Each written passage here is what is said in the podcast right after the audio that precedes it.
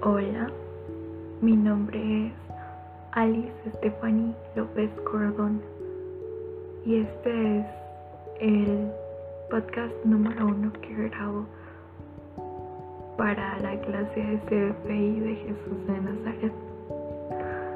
Bueno, el tema que me gustaría tocar más que nada fue el último que vimos en clase.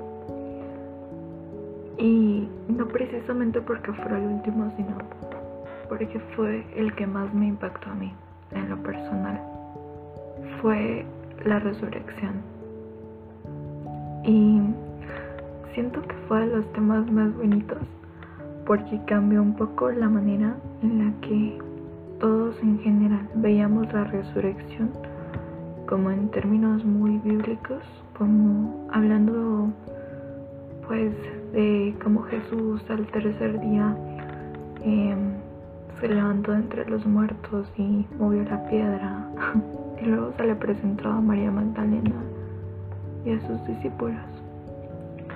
Cuando buscamos resurrección en Google, pues lo primero que sale según el diccionario son dos resultados. Y dice así. Resurrección. Nombre femenino. Número uno. En algunas religiones vuelta la vida de, algún, de alguien que ha muerto o de alguno que ha muerto. Y número dos, renovación de algo que había disminuido su actividad o que había perdido actualidad o de alguien que estaba decaído física o moralmente. Entonces es incluso acá en el diccionario donde nosotros vemos que cada uno de nosotros puede vivir la resurrección a su manera, independientemente de si sea en el contexto bíblico, religioso, dogmático o de algo muy complicado o difícil que nos haya pasado y que luego nosotros podamos levantarnos y pues vivirlo o tomar eso de una forma positiva o mejor. Entonces, em, pues, como primero, me gustaría citar como el Evangelio según San Lucas en 2,34, donde dice, Simeón los bendijo y dijo a María, su madre, mira, este niño traerá a la gente de Israel, ya sea caída o resurrección, será una señal impugnada en cuanto se manifieste. Pues él no, no necesita hablar como de resurrección como tal de personas muertas que regresan a la vida. Que incluso pues cuando hablamos de, de los milagros, hay un milagro donde Jesús hace eso con un chico que había fallecido. Que también fue bastante interesante, como que el ver el, sufrimiento de su mamá y como Jesús se toca el corazón y pues el milagro se hace. O bueno, él lo provoca. Sino de resurrección como las personas que habían perdido la fe o la esperanza en el mundo en general. Y es interesante. Incluso cuando viene y como que los discípulos van siendo elegidos porque incluso Pedro al principio que fue como el, primero, el más importante según muchos, no creía realmente en el poder de Dios y cuando estaba intentando pescar solo se sentía mal y no quería que Jesús lo acompañara o lo ayudara en nada. Entonces viene y cuando él le ofrece su ayuda, le dice que no, que básicamente que estaba loco, que qué le sucedía. Y pues al final, después de tanto insistirle, él se rinde y ya viene Jesús y le dice como no, lanza pues tu, tu red. En, en Guatemala sería atarraya. y cuando él la lanza viene llena de, de pescado, Entonces, pues a través de muchísimas cosas, no solo los milagros, sino em, pues su palabra en general, él hace que las personas renazcan de cierta forma y vuelvan a tener esto tan característico de los niños. Porque si vamos a hablar de una persona llena de vida, esperanza, luz y que pueda hacer que cualquiera se llene de lo mismo, pues podríamos hablar de los niños para empezar. y tocando el tema de los niños, pues randómicamente, hablando coloquial, como joven.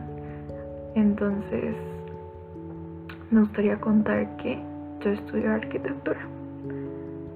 Y desde que era niña siempre tuve como esto de, de querer ser arquitecta, de que yo quería dibujar, quería pintar y me gustaba tal y tal cosa y así aunque supongo que muchas veces no nos informamos sobre realmente qué se tratan las cosas, pues creemos que estudiar arquitectura es como hacer dibujitos y pintar lindo y diseñar ya, pero no.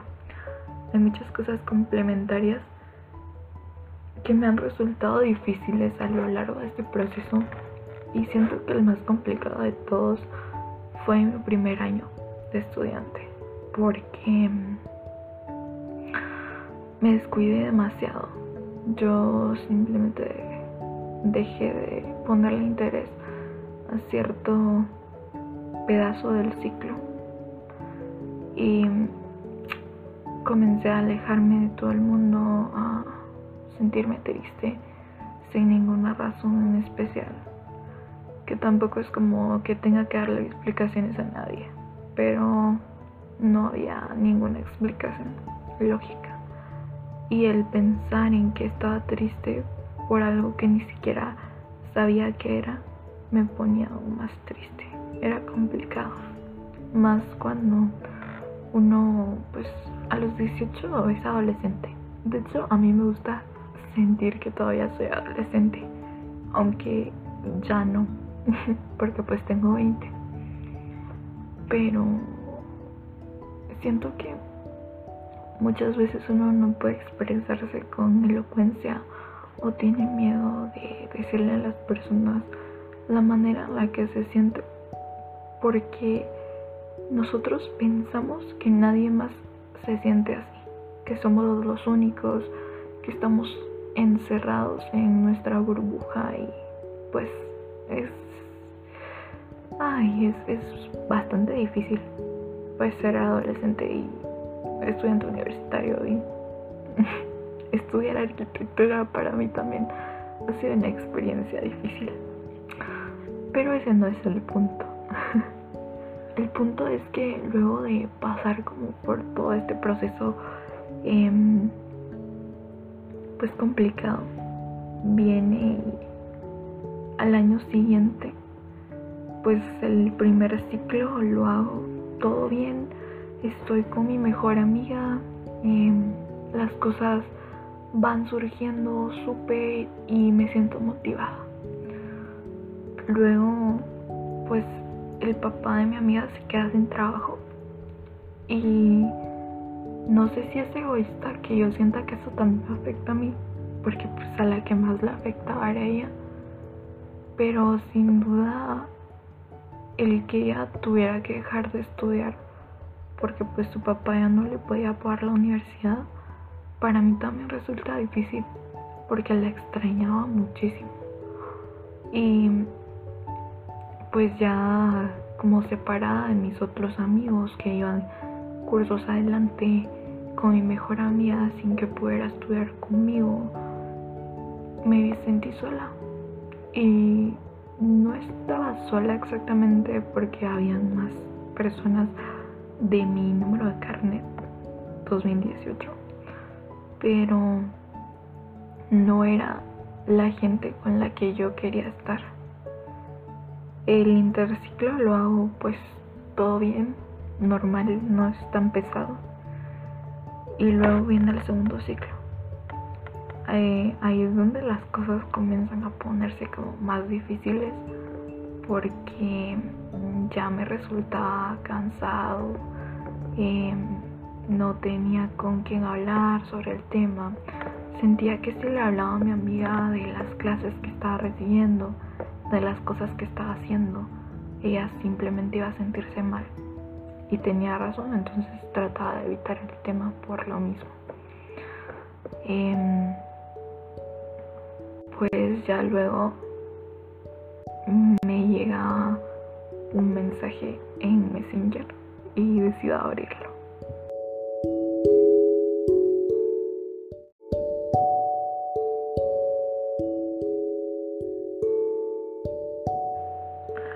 Bueno, em, no, la verdad es que viene y, y me llega como una notificación. Entonces me llegan muchísimas notificaciones como de reacciones en mis posts. Y yo me pregunto, ¿quién será? Luego me llega como una solicitud de amistad a mi cuenta de Facebook y veo que es de la misma persona que le daba como me enoja a todas mis fotos que tenía públicas. Entonces me da curiosidad y vi que teníamos tantos amigos en común, incluso vi dónde había estudiado, porque pues yo estudié en el Sagrado Corazón del Naranjo y él estudiaba en el Don Bosco, que son colegios bastante cercanos de alguna forma. Entonces lo acepto y sigue reaccionando a todos mis posts, a mis memes, a todo lo que yo compartía con me enoja. Entonces me resulta gracioso. Un día em, yo comparto algo que decía, dale me asombra y te confieso algo por chat. Y pues aunque la mayoría de gente nunca cumple esas publicaciones, me llega una sombra de este muchacho que era el mismo de los Menoja. Y me da pues más curiosidad todavía porque era como el primer post donde él le da una sombra. Entonces vengo yo y me meto a su chat y le escribo como me da curiosidad porque siempre le das me enoja a todas mis publicaciones. ¿Es solo a mí o también a las demás personas? Y entonces me escribe como al rato y me dice, solo a ti. entonces me dio muchísima más risa y le pregunto como, ¿por qué? Y pues comenzamos a platicar y todo nos volvimos como amigos y hablamos bastante seguido y así. Entonces em, viene y para todo esto el semestre seguía avanzando. La cosa es que ya como las últimas tres semanas del semestre recuerdo que yo iba mal en matemáticas, necesitaba estudiar. Este amigo con el que estuve charlando pues estudié ingeniería y curiosamente yo tengo varias amistades ahí. Entonces, como no era estudiante de la universidad, yo le pregunto que, que si cuando nos, nos vamos a conocer o algo así. Y quedamos para vernos en una fecha, porque resulta que era mejor amigo del novio de una amiga mía. Entonces me producía pues aún más confianza. Y llega el día, voy, y recojo a mi mejor amiga que estaba en su casa porque me había dicho que ella me acompañaba. Y luego vamos a la universidad, al campus central de la Universidad de San Carlos. Eh, me estaciono y todo Después comenzamos a caminar, porque pues a mí me gusta bastante ir a ese lugar, entonces ya lo conozco bien de alguna forma. No tanto como alguien que estudia ahí supongo, pero pues lo conozco bastante bien. Y trato de evitar un poco el hecho de toparme con pues con este chico porque me ponía nerviosa y la cosa es que al final salimos estuvimos un rato como caminando platicando tomándonos una gaseosa y llega a un punto donde ya yo dije como que lo miro, no lo miro, lo miro, no lo miro. Estaba tan nerviosa. Y mi amiga me dice, no, o sea, ya, en serio, decirle que, que nos encuentre en tal lugar. Entonces yo digo, sí, sí, tienes razón. Al final le escribo y nos sentamos las dos en una como mesita a esperarlo. Entonces él entra al lugar camina, o sea, como cuando entra, yo me doy cuenta de quién es inmediatamente. Y como que lo miro y él también se da cuenta de quiénes somos nosotras. Entonces yo me paro y llega y nos saludamos.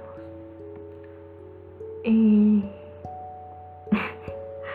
cuento todo esto porque creo que gracias a conocerlo a él tuve mi propia etapa de resurrección hace un año. Justo, o sea, exactamente hace un año. Porque fue para el segundo semestre. Entonces es aquí donde a mí me gustaría citar la primera carta de Corintios eh, 15-21, donde dice, un hombre trajo la muerte y un hombre también trae la resurrección de los muertos. y en este caso, pues yo me había puesto muy triste, como que había decaído demasiado. Pero al conocer a esta persona y luego conocer como a todas las personas que vinieron con él, pues mi vida como resurge de cierta forma. Y recuerdo que cuando yo sentía que ya no podía más, o que yo no era lo suficientemente lista o que las cosas no se me daban bien, pues lo compartía con él y me daba ánimos. Y aunque siempre haya gente que me diera ánimos, porque no es que antes nadie lo hiciera, pues como que viniendo de él, yo sentía que era más real, más sincero. Entonces, eh, me ayuda a estudiar para mi examen de matemáticas. que yo ya había intentado, o sea, digamos, el fin de semana, nosotros nos conocimos un viernes. El fin de semana ese yo tenía que estudiar porque la semana siguiente era mi examen de matemática. Entonces mi amiga se quedó a dormir porque ella también es muy buena en matemática y me iba a ayudar. Me ayudó, pero mi amiga es demasiado gentil, entonces cuando estamos estudiando siento que ella no me exige lo que me debería exigir. Y pues yo necesito a alguien que sí sea como más dura, que me diga no, em, intentar otra vez o hacerlo, hacerlo hasta que te salga y así. Pero ella es como más tranqui, más de llevarla con, con paz y así de de consentirte.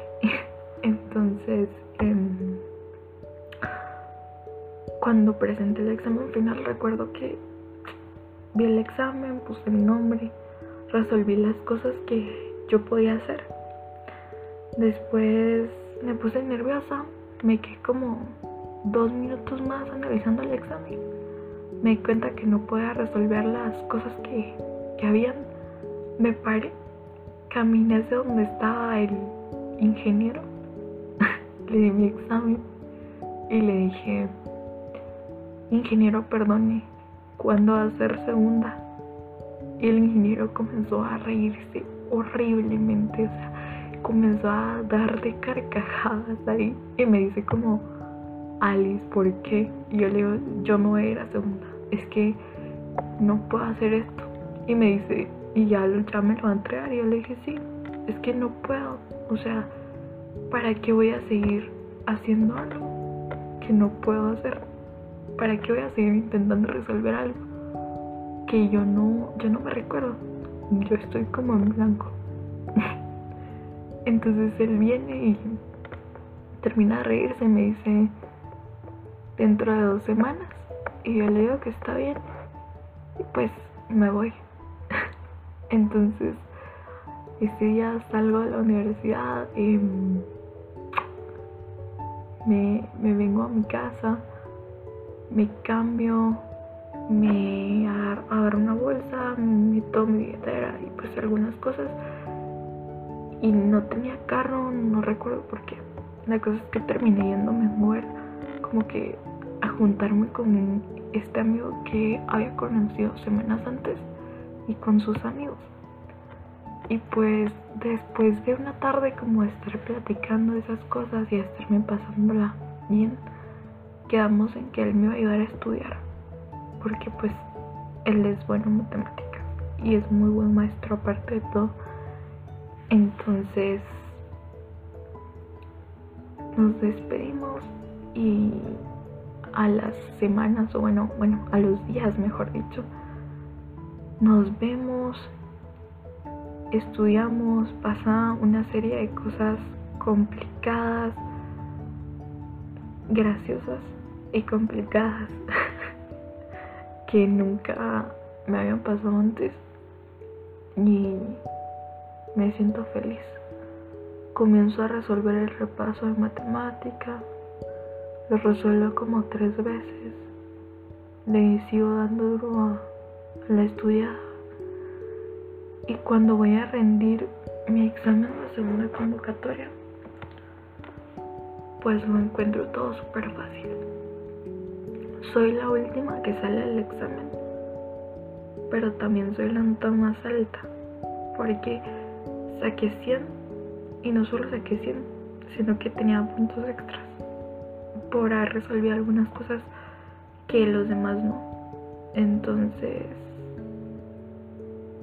ese momento cuando vi mi nota final, siento que fue una resurrección en su máximo esplendor. Cuando alguien siente que no puede o siente que es demasiado tonto o que las cosas no le salen bien que pues diferentes motivos que los seres humanos siempre estamos como criticando como golpeándonos. Y la verdad es que no. La verdad es que las cosas sí, sí salen, sí se puede, sí resultan. Solo es como poner empeño. Entonces, no sé. Creo que en lo personal, en los años que llevo de estudiante, esa ha sido la resurrección más grande que he vivido. Y fue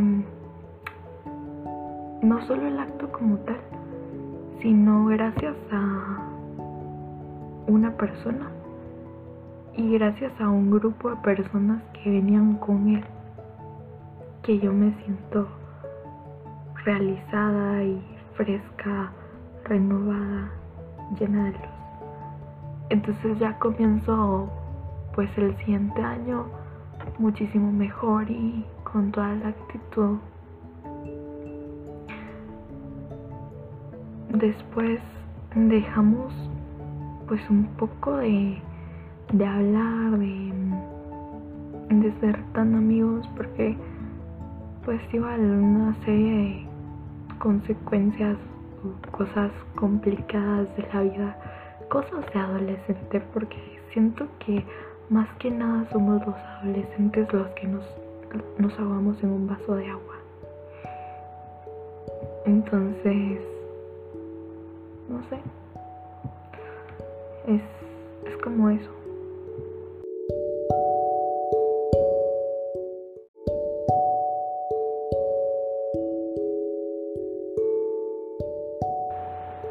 Entonces ahora viene esto, que va a ser mi tercera cita sobre la resurrección, que es la primera carta de Pedro 3:21. Dice, ustedes reconocen en esto la figura del bautismo que ahora los salva. No esperaban de él una limpieza corporal, sino que pidieron a Dios una renovación interior por medio de la resurrección de Cristo Jesús. Entonces, habla sobre cómo en el bautismo como tal no buscamos limpiarnos físicamente con el agua, sino dejar atrás nuestros pecados, que es lo mismo, pues muy similar a lo que nosotros hacemos cuando nos confesamos. Bueno, yo que practico la religión católica. Y me imagino que muchos más de la clase. La cuestión como tal es que al hablar de esto, de esta como renovación interior y resurgir como desde adentro, me viene mucho el tema este de Guatemala. Y yo que soy una apasionada de la historia, puedo decir que no solo, o bueno, por lo menos en la historia de Guatemala, nosotros no solo encontramos la resurrección como algo que renueva, que refresca, que es feliz, sino que también podemos encontrar resurrección en caídas, malos ratos, tragos amargos que hemos vivido. Porque con los golpes que el país ha llevado a, través de los años, nos damos cuenta que, que eso está mal. No sé cómo podría explicarlo de una forma más clara. Es decir, cuando hablamos en clase sobre la resurrección y se tocó el tema del país, pues yo le dije al licenciado que a mí no me gustaba que nosotras las personas privilegiadas habláramos de sobre lo que se tenía o no se tenía que hacer a la hora de, de una situación difícil, digamos, hay mucha gente que dice, ay, pero es que yo no sé por qué se quejan tanto en lugar de comenzar a trabajar, en lugar de comenzar a prosperar porque el gobierno no va a hacer nada, no sé qué. No, o sea, yo no estoy de acuerdo en eso. Digamos, estoy de acuerdo en que uno tiene que trabajar por las cosas que quiere, pero también comparto la idea de quejarse algo no está saliendo bien, porque esa es la tarea del gobierno. Es brindarle a la gente seguridad, confianza, es como... Ese es su trabajo. O sea, ¿qué más puede pedir uno de un gobierno? Pues... Entonces, em, pues yo lo veía como de de esa forma crítica, como un poco apática, porque pues muchas personas eh, se han quejado conmigo por no estar feliz con nada. Pero como digo, em, no es eso, es como si las situaciones malas vienen, es para enseñarnos que nosotros tenemos voz y voto y necesitamos expresar las cosas. Tampoco estoy de acuerdo en pues en que no se intente primero de una manera pacífica. Digamos, yo soy feminista y aunque haya gente que no comparta lo de las últimas marchas, que pues que pintar paredes o hacer eh, rayas en monumentos o cosas así, miren, se los digo con no sé, se los quisiera expresar o hacérselos sentir o saber como yo lo siento y, lo encuentro, pero no, no hay palabras suficientes como para expresar todo esto. Pero voy a intentarlo en lo siguiente. ¿Les duele más que pinten una pared con aerosol a que pinten una pared con la sangre de una mujer? Y no es solo en Guatemala, es en Latinoamérica en general. ¿Les duele más ver que un monumento está siendo dañado, entre comillas, y ni siquiera se sabe el nombre del monumento, ni siquiera saben por qué el monumento está ahí. Ellos solo saben que es una estatua que está adornando la ciudad. Que ver a una mujer que está siendo violentada en la calle, eh, que está sufriendo acoso, que una mujer que está sufriendo de, de violaciones constantes, porque pues acá pasa muchísimo eso y más que todo con las niñas con gente de su propia familia. Les duele más eso que, o sea, lo, lo de las paredes, monumentos en general, que la vida de una persona. Incluso eh, yo estoy como muy metida en el mundo este de Twitter así. O bueno, no tan metida porque pues regresé hace poco, pero me gusta muchísimo seguir a gente de acá para enterarme de cosas. Y para el 20 de octubre, el monumento que se hizo a Arzu, que básicamente fue su familia quien hizo ese monumento, porque si se dan cuenta son ellos los que siguen en la alcaldía capitalina. No es que yo me esté quejando de los Arzu ni nada, simplemente estoy diciendo la verdad. Pues yo no tengo ningún problema con ellos en especial. Es solo eso.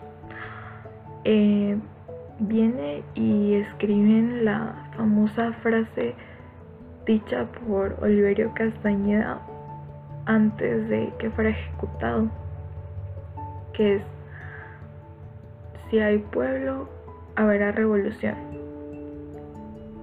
Y la gente le tomó fotos súper indignados de que cómo hacer eso, que no, que los chairos por aquí, que la gente no puede ver nada bonito porque todo lo quiere arruinar, que no sé qué. No, amigo, o sea, el hecho de que a usted no le importe la historia de su país, el hecho de que a usted no le importe que haya gente sufriendo en este país no solo de hambre, desnutrición, falta de oportunidades, de desempleo, el hecho de que usted sea una persona privilegiada que pueda decir, bueno, em, la verdad es que yo ya sé que voy a comer mañana. La verdad es que yo me voy a ir en mi carro o en mi moto o o voy a estudiar en tal universidad porque pues yo ahí lo quiero hacer o voy a estudiar tal carrera porque pues eso es lo que yo quiero hacer. Eso es un privilegio que no muchos se pueden dar.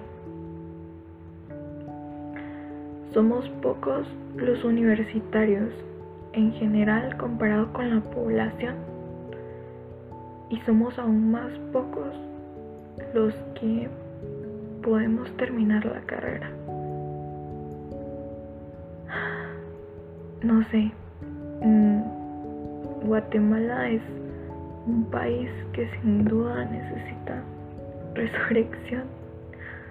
Y a mí me gusta fijarme en las cosas negativas o en lo malo que pasa.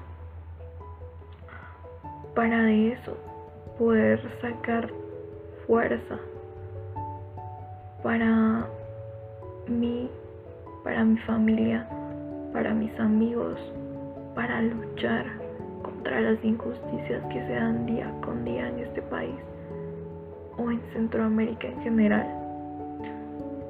Porque siento que esa es mi razón, esa es mi causa. Y aunque suene ridículo, porque sé que muchas personas lo ven así. Y aunque yo sé que hay gente que apoya ciertos movimientos por interés mm, personal, pues yo no los apoyo por interés personal como tal, sino es algo que yo quiero que se pueda vivir en general para todo el mundo. Entonces, eso es lo que cuenta.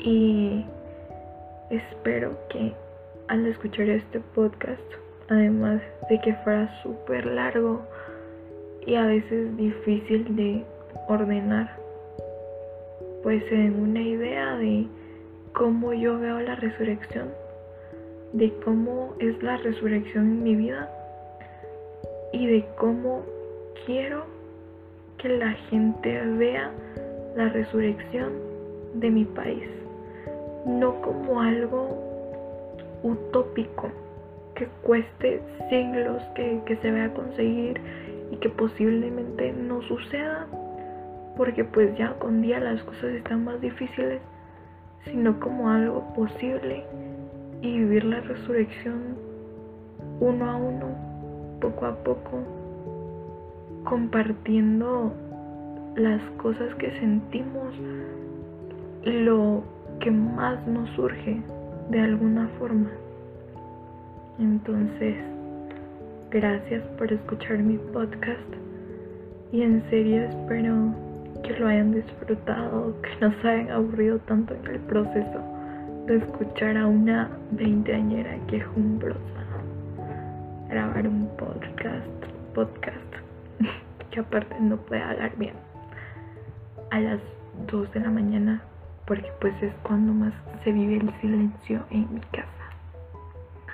Entonces, gracias.